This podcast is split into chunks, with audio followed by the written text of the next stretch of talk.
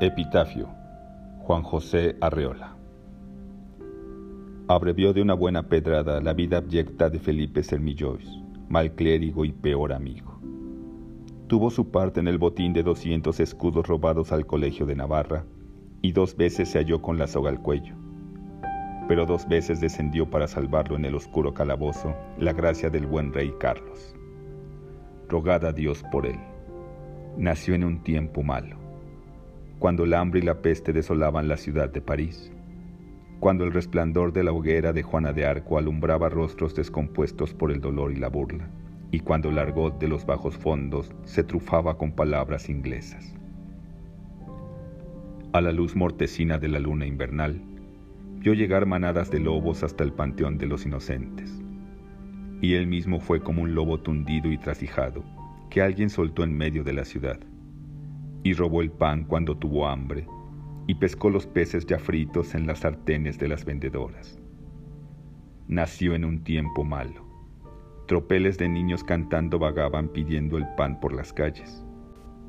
Mendigos y enfermos colmaban las naves de Nuestra Señora, subían hasta el presbiterio y estorbaban los oficios divinos. Se refugió en la iglesia y en el burdel. El viejo canónigo y el tío le dio buena fama de su nombre y la gorda Margot su pan dorado y su cuerpo repugnante.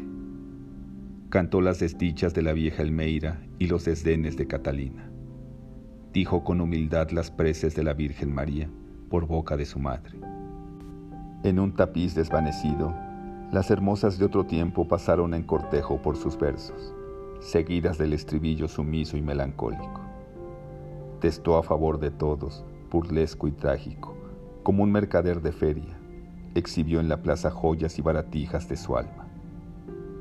Pelado y entenco como un nabo invernizo, amó a París, ciudad empobrecida y mancillada.